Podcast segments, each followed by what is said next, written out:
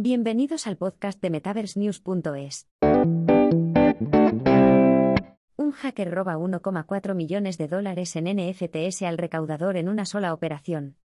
El estafador hackeó a un padre de tres hijos menores de 6 años y a su esposa, y se llevó todo el dinero que habían ganado con tanto esfuerzo durante los últimos 38 años, acumulado en unos pocos minutos, dijo la víctima. Un pirata informático robó el martes docenas de NFT por valor de más de 1,4 millones de dólares de un solo coleccionista, según observadores de blockchain. Los investigadores de blockchain seudónimos Ande y Cirrus se dieron cuenta del robo y explicaron lo sucedido en Twitter.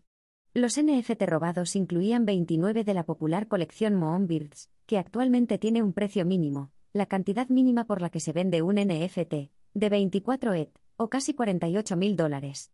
Al parecer, el hacker engañó a la víctima para que le aprobara como operador de la cartera mediante un sitio web de suplantación de identidad, y luego desvió los NFT.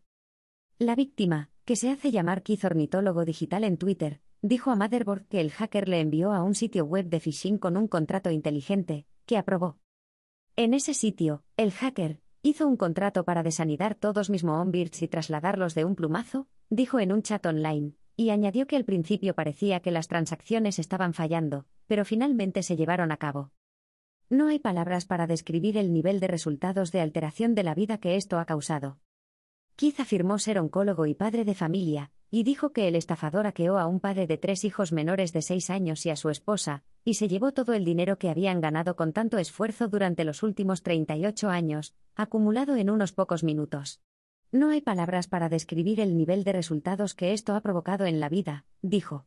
Soy un médico que atiende a pacientes con dolor en fase terminal, cáncer, y he hecho mucho para que la comunidad Web3 prospere y crezca. Keith envió un mensaje al hacker como NFT en un intento de recuperar las imágenes robadas. Por favor, devuelve los pájaros lunares robados al propietario original. Quédate con uno como compensación, decía el mensaje. Sí, los Moonbirds no se devuelven antes del 25 de mayo a las 12 PUTC. Se notificará formalmente a la policía y al FBI. Las estafas por suplantación de identidad son muy comunes en el mundo de la NFT, ya que un clic equivocado puede transferir rápida e irreversiblemente millones de dólares en fichas. Tal Beeri, un investigador de ciberseguridad que también ha investigado el hackeo, dijo a Motherboard que, sin embargo, el hackeo no fue sencillo, ya que el hacker fracasó en su primer intento de robar los NFT. Los hackers intentaron ser más sigilosos al principio, y utilizar un contrato inteligente en la transacción para que la víctima firmara, pero cuando no lo consiguieron recurrieron a utilizar su dirección normal, no un contrato, para convencer a la víctima de que firmara de nuevo y funcionó, dijo Tal Beeri, que es el director de tecnología de Zengo, una aplicación de monederos de criptomonedas. Apóstrofe. ¿Tienes información sobre los hackers que tienen como objetivo las NFT? ¿O alguna información sobre otros saqueos de Web3 y criptomonedas? Nos encantaría que nos lo dijeras. Puedes ponerte en contacto con Lorenzo Francés Chivicchiera y de forma segura en Signal en el más 1-917-257-1382, en Wicker barra Telegram barra Wire arroba Lorenzov, o en el correo electrónico lorenzov barroba vice.com.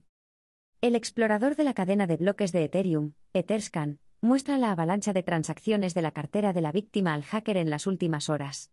Los 29 NFT están marcados como actividad sospechosa en la plataforma de comercio de NFT OpenSea. Keith dijo que el hacker se hizo amigo suyo en Twitter hace semanas, y que a veces hablaban por DMS en el sitio web sobre Moonbird, hasta que se ofreció a comprar sus NFT el martes por la noche. La supuesta cuenta de Twitter del hacker ha sido eliminada desde entonces.